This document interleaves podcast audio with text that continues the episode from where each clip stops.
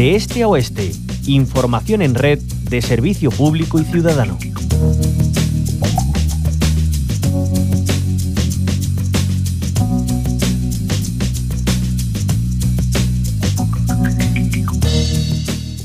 Con 80 años, que tenía entonces 84, tu nieta te diga, me caso y me voy a casar con una mujer, que tu máxima preocupación sea si tienes ropa o te la tienes que comprar, a mí me, hizo mucha ilusión y es como esa anécdota que yo me voy a llevar siempre. Yo no lo conocía el concurso, digo, Mr. Gay, ¿qué quiere decir en plan? ¿Estamos excluyéndonos a nosotros mismos o nos excluyen? Lo tomé un poco así pero cuando vi que te dejaban exponer una defensa al colectivo y, que podía aportar un granito de arena, digo, pues mira, vamos a intentarlo. Desde las aulas es desde donde hay que, abrir la mente de los jóvenes y enseñarles un poco de, de diversidad para que ellos también puedan transmitírselo a sus padres y a sus familiares en casa. Que ya quiero verme yo ya bien feliz, que yo no soy feliz así como estoy. Esto es una cruz que llevamos y no tenemos culpa nosotros que nacemos un cuerpo equivocado. Esto que escuchan es un carrusel de voces del cortometraje Orgullo Rural, dirigido por Gele Fernández Montaño y Manuel Jiménez Núñez y producido por la Diputación Provincial de Huelva, cuenta las historias de Topi, Juanjo, Alicia, Alejandra, Pilar, José Manuel, Alex, Ana, Merche y Javi. Todos ellos y ellas pertenecen al colectivo LGTBI+. Viven en pueblos de Huelva como Cortegana, Punta Umbría, Ayamonte o Nerva y componen una historia que nos acerca a sus distintas realidades eso sí, con un denominador común, orgullo rural. Este corto ha sido seleccionado además para exhibirse en el quinto ciclo nacional de cine y mujeres rurales que organiza el Ministerio de Agricultura, Pesca y Alimentación. Lo hace junto a otras 20 películas hasta el 24 de noviembre. En la modalidad presencial llegará a 70 localidades de las 17 comunidades autónomas. Pero ojo, podremos disfrutar de él en las proyecciones online hasta el 30 de octubre en la página web del ciclo www rurales.es. Vamos a hablar con los directores del cortometraje Orgullo Rural, Gele Fernández y Manuel Jiménez. Bienvenidos a la onda local de Andalucía. Hola, buenos días. Gracias por acompañarnos a ambos. Eh, comenzamos por Gele. ¿Qué mensaje principal transmite Orgullo Rural? Bueno, la idea principal es eh, trabajar desde lo positivo, ¿vale? De mostrar unas realidades que tal vez en algún otro momento de su vida pues hayan tenido sus conflictos, sus problemas, sus historias, pero los han superado y dan una visión positiva de lo que es ser gay en un entorno rural. ¿Vale? Por supuesto, no son todos los casos, pero en este caso sí que nos hemos querido centrar en eso, ¿no? En esa visión positiva para que sirva de referente a otros chicos y chicas que eh, puedan verlo como una normalidad y no se sientan pues traumatizados por ese hecho, ¿no? ni, ni, autodiscriminados. Eh, Manuel Jiménez, eh, son muchas las historias que se cuentan, acercan realidades diversas. ¿Cómo se han imbricado para dar forma a Orgullo Rural? ¿Cómo ha sido ese proceso? Bueno, la, la, clave fue hacer una entrevista bastante completa a cada uno de ellos y de ellas eh, estuvimos bastante tiempo charlando con ellas y grabando esas entrevistas para luego tener el material suficiente para poder construir, ¿no? seleccionar de cada uno de ellos eh, y de ellas un fragmento que pudiese compensar al resto. Y bueno, eh, ya te digo, la clave fue tener bastante material con el que trabajar.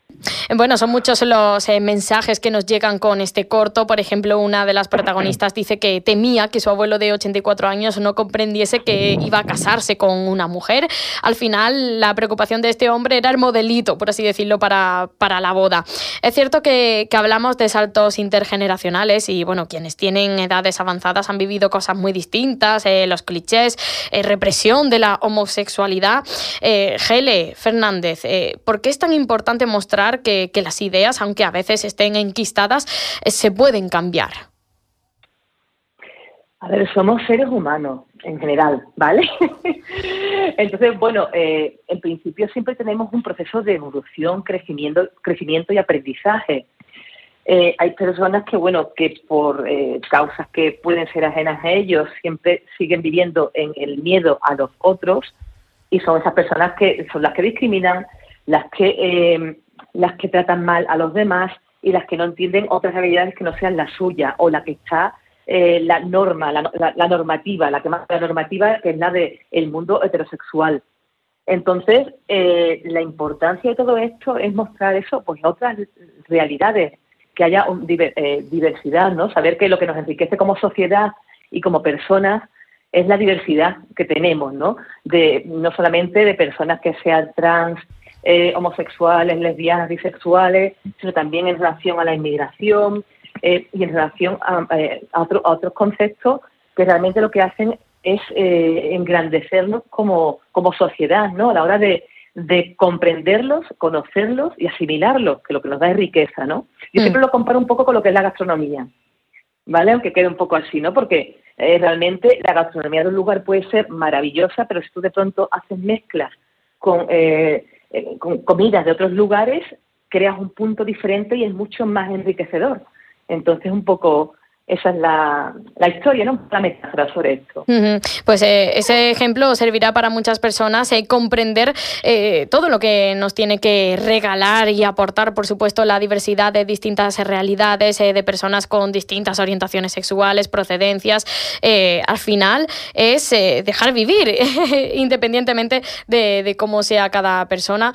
Manuel Jiménez, importante también otro mensaje al hilo de, lo que estamos comentando, la, la educación en valores, en tolerancia desde edades eh, tempranas. Es algo que hemos escuchado en ese carrusel que ha dado paso a esta entrevista. Eh, es cierto que está abierto el cortometraje Orgullo Rural, se puede acceder a él para visionarlo.